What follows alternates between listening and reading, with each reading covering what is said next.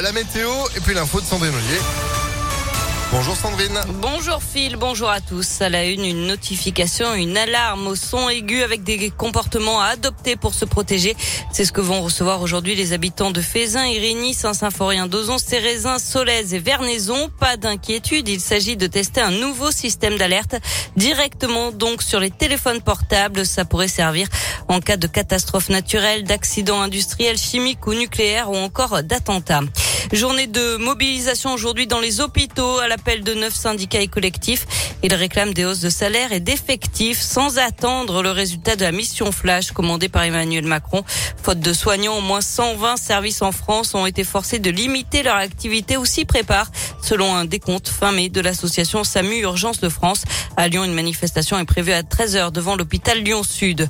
Autre mobilisation aujourd'hui, celle des agents de la ville de Lyon à l'appel de la CGT. Ils réclament des, des augmentations de salaire, une prime de 1000 euros et des embauches. Manifestation aussi du monde de la culture à Lyon pour dénoncer la suppression de 4 millions d'euros de subventions régionales. Ils se rassembleront à partir de midi devant l'hôtel de région. Et puis dans l'actualité, cette disparition inquiétante dans le Rhône, une adolescente de 14 ans qui habite à Vénissieux.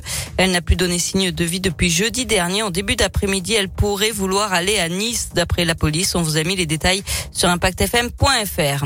C'est l'une des conséquences de la sécheresse cette année. EDF a annoncé hier avoir dû baisser la production de l'un de ses réacteurs de la centrale de Saint-Alban en Isère au sud de Vienne en raison d'un trop faible débit du Rhône. On passe au sport et au rugby. Une victoire en challenge européen, la non-qualification en play-off du top 14, le départ de l'entraîneur emblématique Pierre Mignoni.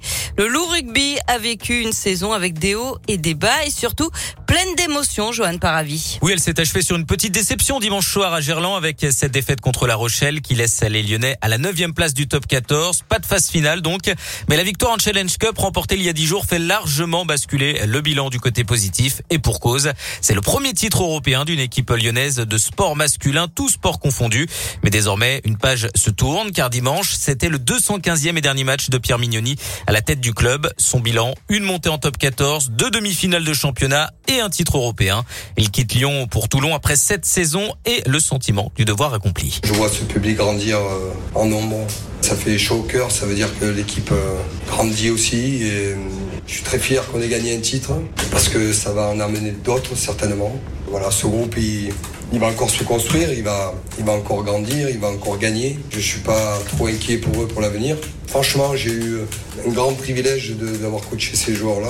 Donc voilà, je leur dis merci à, à, tous. Grâce à ce titre européen, le Loup a assuré du même coup sa place en Champions Cup la saison prochaine. La Champions Cup, la plus prestigieuse des compétitions européennes, remportée cette saison, on le rappelle, par La Rochelle. Du basket et l'Asvel qui s'est qualifié pour la finale du championnat hier après avoir battu une nouvelle fois Dijon 73 à 61.